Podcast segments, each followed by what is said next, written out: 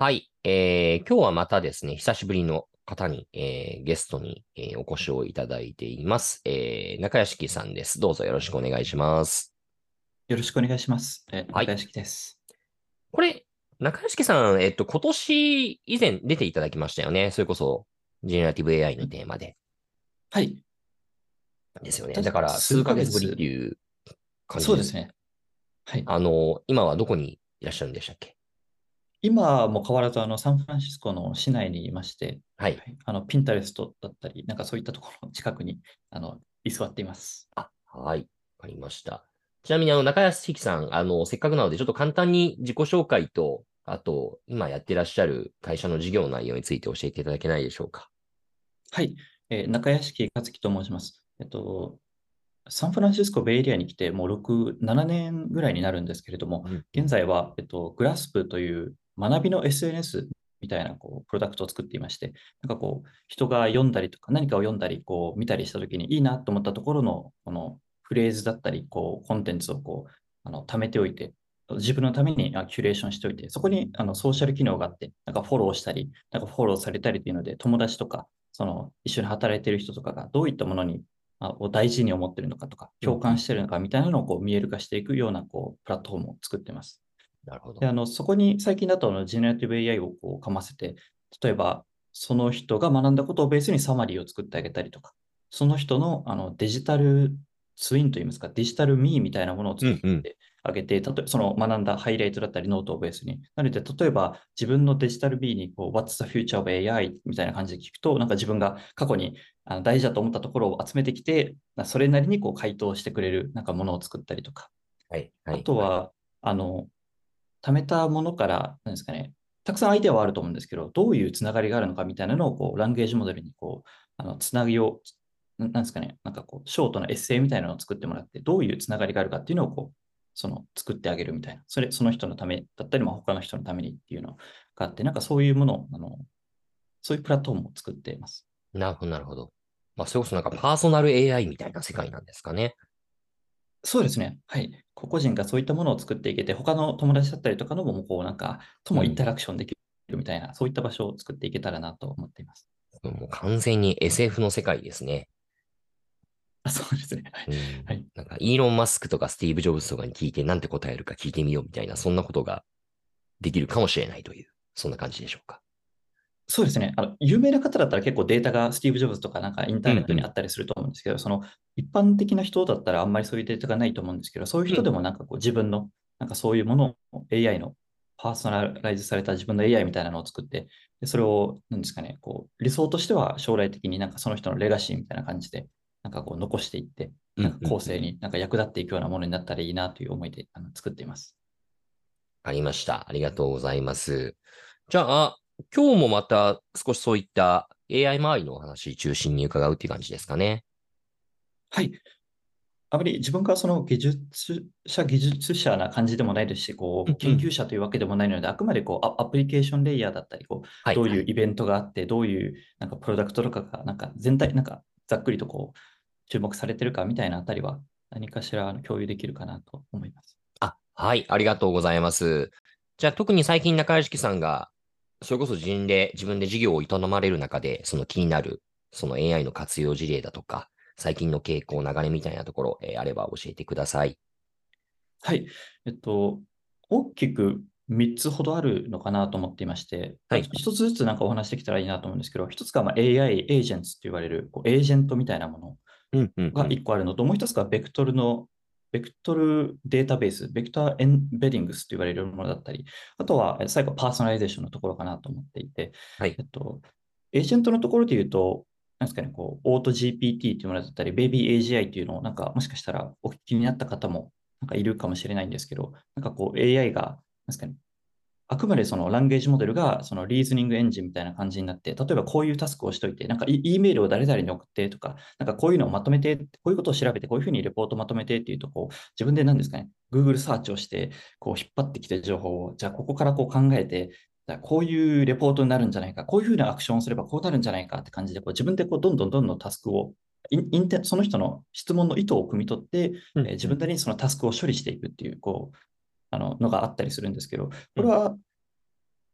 つい最近というわけじゃないんですけど、まあ、数ヶ月とか、あの4、5ヶ月ぐらい前から結構注目を集めていて、それこそあのデベロッパーの方だったりすると、今でも結構いろんなあのアプローチでそういうあのものが出てきたりっていうのはあの見たりしますかね。うん。なんか具体的に今、そういったものですでに、なんて言うんでしょう。ちょっと実験的に活用できるような段階になってきてるものってあるんですか？えっと、そうですね。あの、仕事でというとちょっと難しいかもしれないんですけど、うんうんうん、自分が見たことあるデモで言うと、あの本当にな、なんですかね、すごい初歩的なところなんですけど、まあ、ドアダッシュをオーダーするみたいなところで、うんうん例えば、こういうの食べたいというと、こう DoorDash 開いて、こう、探してきて、それをちゃんとオーダーして、あの、ちゃんとデリバリーまでちゃんと、 payment までちゃんとやってくれるっていうのは、ちょちょっと payment までやるのはちょっとまあ、あの、怖い部分もあるかもですけど、 confirmation とか怖いっすね欲しいかもですけど、そこはなんかこう、うまくちゃんと、そのなんですか、最終的なあの、意思決定はまあ、ちゃんと人間側にっていうのが、まあ、今の流れというのは聞くんですけど、なんかそういうのは、あの、まあ、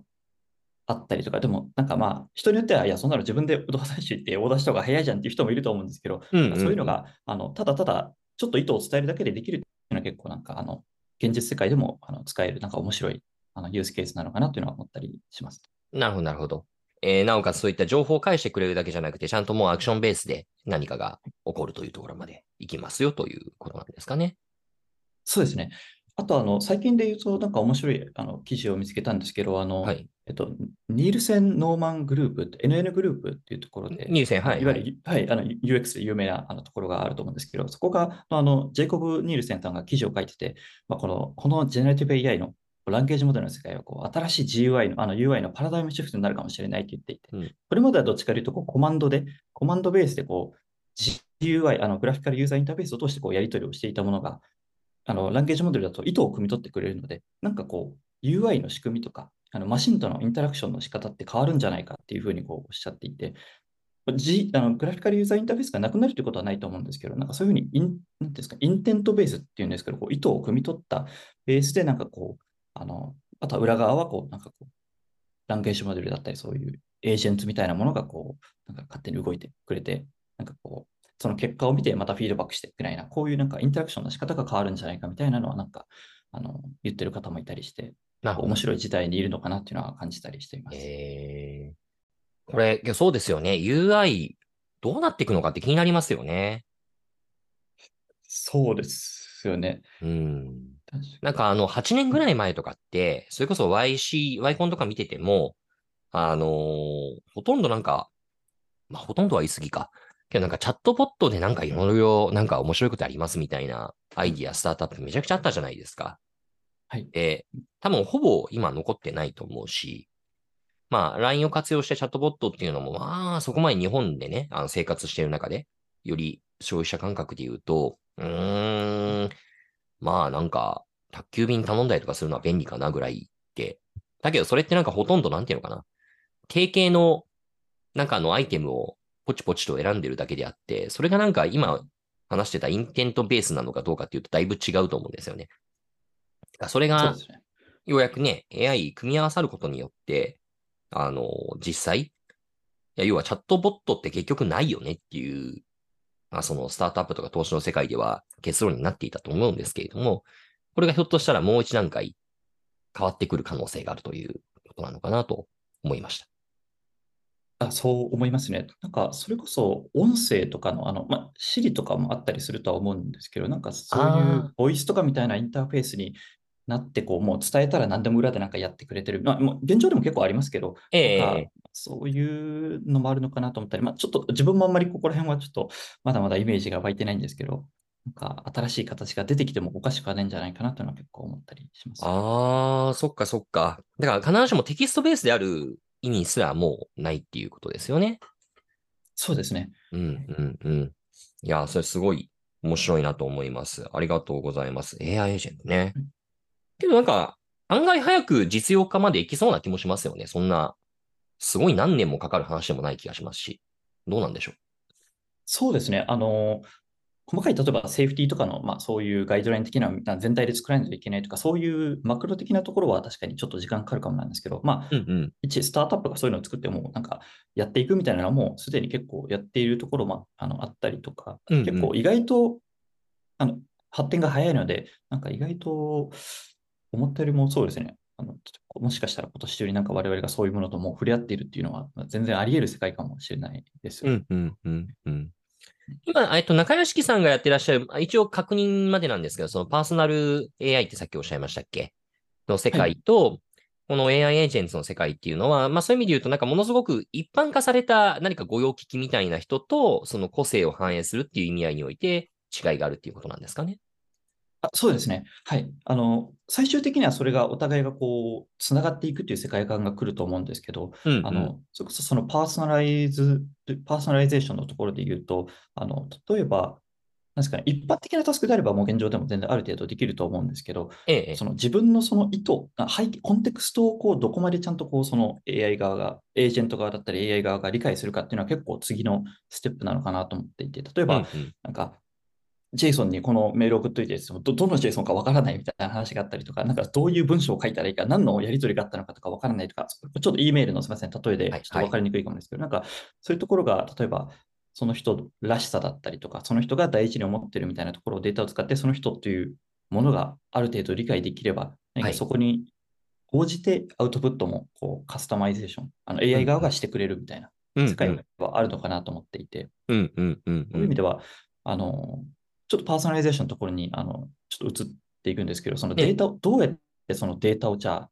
なんですかね、集めてくるかっていうのは、こう、また次の世界線な、あの、結構今後、間違いなく、ちょっとトピックとしてあの大きくなっていくかなと思っていまして。なるほど、なるほど。それこそ数日前に Dropbox が、あの Dropbox Dash っていうあのものを、あの発表していまして、それはいわゆる Dropbox だったり、 Asana だったり、いろんなあのクロスプラットフォームでデータを集めてきて、うん、その、なんですかね、誰が何を知ってるかとか、なんかこう、なんか聞いたときにいろんなところからこう情報を集めてくる。まあ、サーチエンジンのようなものであり、なんかこう、ちょっと generative search のような要素もありっていう感じで、なんかそういうところを作ってて、いわゆる、いわゆるまあデータをこう aggregate して、なんかそれを理解してあげて、なんかこう意図に応じてその答えを返していくみたいなあのものなのかなと思っていて、ここは、まあ、多分大企業、スタートアップ問わず、ちらほら、その、なんですかね、よくあの見かけるといいますか、なんかハッカソンに行ったりとか、あのこっちの AI のあのファウンダー周りの人に、ファウンダーとかにあったりしても、そういうデータをいかにこう集めて、なんかこうアウトプットあのパーソナライズしていくかみたいなのに注目している人は、あのちょこちょこの見たり、聞いたりします。なるほど、なるほど。これ、あの、冒頭3つ、その AI に関するキーワードを挙げていただきましたけど、その3つ目のそのパーソナライゼーションに関わるお話ですよね。はい、あ、すみません、ちょ、ちょっと飛んじゃったんですけど。はい、あ、いえいえいえ、ありがとうございます。はい、ちょっとこの流れでいろいろ聞いていければなというふうに思うんですけれども、これってあの、あそれこそ今、中屋敷さんが、まあ、手掛けようとしている、今 Glasp でやろうとしている、事業というのも、広い意味でこのパーソナライゼーション AI におけによるパーソナライゼーションと言えばいいのかな？に、はまるというふうに思っておけばいいですか？あそう思います。はい。あなるほど。そうです。はい。うん、うん、うん、うん、うん。じゃあ、あの、まあそうですよね。今、 ChatGPT で僕たちが使ってるみたいな、なんていうか、無色透明というか汎用的な、まあある種なんか全知全能の神様を作ろうとしているように近いように思いますけど、そうじゃなくて、えー、何か、えー、特定のまあ、人物と呼べばいいのかわかんないですけど、あるいはひょっとしたら組織とかグループとかかもしれないし、えー、そういったものの、まあ、それまでの文脈、ヒドゥンコンテクストみたいなものを反映して、えー、ユーザーとやり取りをしてくれる、えー、そういった AI っていうことなんですかね。はい、そのような認識でいます。はい。なるほど。これはけど面白いですね。うんうん。あお願いします。文脈で言いますと、あの結構これはあの自分たちの仮説なので、全然あの正しいかどうかっていうのは別なんですけど、うんうん、Google っていろんなデータを持っていると思ってまして、例えばその人が何をサーチしていて、でどんなリンクをクリックして、どれぐらい滞在化したしたかみたいなデータ取れてると思うんですけど、ただ何が答えだったかみたいなところまでは多分取れてないんじゃないかなと思っていて、我々は逆に言うとそれをキャプチャーさせてるんで、何がむしろその人が興味が一番あるのかっていうところをあの捉えてるっていうのは、なんかそのパーソナライズしていく上で、あのまだその人を理解しやすいのかなっていうのは思ったりはしてたりしますね。というのも、あのこれはまあ、なんていうんですかね、別にオフィシャルに話したわけじゃないですけど、過去に Google というか、あません、ちょっと、まあ、大きめな会社でこうエンジニアをされてた方と話したことがあって、うんうん、なんかこう、そういう一般的なデータからその人をなんか理解できるかっていうのをなんか試みをななんとなく、まあ、個人的にしたのかちょっと忘れ、ちょっとわかんないですけど、したことがあったけど、なんかうまくいかなかったっていうことを言ってて、というのも、やっぱり人ってランダムにリンクを開いたりとか、なんか、じゃあ、10個結果が得られても、なんかよくわかんないけど、とりあえずトップをクリックしただけかもしれないじゃないですか。うんうんうんその人が本当に探してたもの、なんかその人の意図だったりとか、そのインはいはいなんかインタレストが本当にそこにアクティビティに現れてるかっていうのはやっぱりまだわからないよねっていうのがあうんうん。含めて、それがやっぱりキャプチャーしたデータだったり、あともっとやっぱりいいデータっていうのはやっぱりメッセージングデータ的なところはあのその人言っていて、うんまあ、だからこそみんなそのメッセージングデータを公開したくないっていうので、まあ、それこそテレグラムだったり、こう、シグナルだったり、そういうなんか、そのプライバシーにちゃんとあのケアしたものが出てるっていうのはあったりするんですけど、まあ、そういうなんか、うんうん救営的というか刺激に対する反応するデータみたいなのを、まあ、取ることでよりその人は理解できるっていうのは聞いてたんですけど、まあ、そこはまた、なんていうんですかね、あの、プライバシーだったりとか、アクセス権限だったりとかがいろいろ関わってくる、まあ、難しいところだとは思うんですけど。ああ、そうですよね。いや、僕、今、パーソナライゼーションのお話を伺っていて、まさしく思ったのが Google で、まあ、どこまでデータ活用できるのかっていう話が、まあ、大前提としてありつつなんですけれども、それこそね、今のサーチのお話のみならず、それこそ Google カレンダーとか見たら自分の行動ってもう丸分かりじゃないですか。どこに何、いつ何時行ってるんだとか、何のお店行ってるんだとかさ。あるいは誰と会ってるかっていうのもわかるかもしれないしうん、誰とミーティングしてるんだだってわかるし、あと Gmail とか見ててもね、見られちゃうと、相当その人のことをね、えー仕事でのやりとりもあれば、プライベートでもやりとりがあったりだとかして、ましてやこれがね、分かれているアカウントっていうのを統合して、一人の人間として判断することができた日には、もう恐ろしいですよね。確かにそうですね。そこまでちょっと考えてなかったんですけど、確かにやる、まあ、ちょっとやって、やってないってことになってると思うんですけど、うんうんうん。まあそうですよね。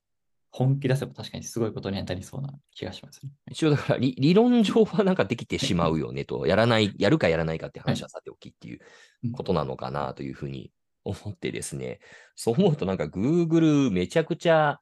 強いなっていうふうに思ったんですけども、いや、けどその中で今僕中屋敷さんのお話を伺っていて気になったのが、いや、いろんな情報、まあそういったものも含めて、いろんな情報、データ Google 持っているけれども、何が答えかわからないっていうようなお話あったじゃないですか。はい。これ、なんかもうもう少し深掘って教えてもらえませんか ?Google は何何が答えかわからないっていうところ。あ、えっと、これこれあくまで自分の仮説なので、あのもちろんもちろんもう知知ってるかもしれないですし、うんうんまあ意外となんかデータ見ればわかるっていうことかもしれないんですけど、うんうんなんか、た例えがちょっとパッと出てこないんですけど、うんうんその、何か、ちょっと抽象的な話になっちゃうんですけど、何かサーチしてて、リンク ABC をクリックして、で、C のある程度までスクロールして、その人が、まあ、サーチを、そのサーチに関するセッションが終わりました。っていう時に、うんうんうん。なんか、まあ、一般的に考えたら、じゃあその C のなんかどっかに答えがあったのかなと思ったりするかもしれないんですけど、うんうん。本当にそうなのかなっていうのって、その、なんていうんですかね、け本人に聞かないとわからないのかなと思っていて。ただ、例えば、我々みたいにこう、なんか、あ、これが、あの、大あなんか、例えばこう、あ、AI の市場ってこう、ジェネティブ AI の市場って440 4.4トリリオンになるんだみたいな情報をなんかキャプチャーしたっていうのがあったら、あ、この人はマーケットサイズを調べてたんだ、だったりとか、なんかそういう、なんかより、なんですかね、な何の情報をどこから探してたのかっていうのは、よりなんかこう、うわかるのかなと思って、っていうのも結果として確実にそのアクティブに何かをキャプチャーしているので、なんかそこは、えっと、一つの差になるんじゃないかなっていうのは仮説としてあの持ってるという、すみませんそそういう流度感でのあのところでした。あ、ありがとうございます。確かに、まあ当たり、当たり、当たり前というか僕らがそう、普段そう使ってるからそう思うだけだけど、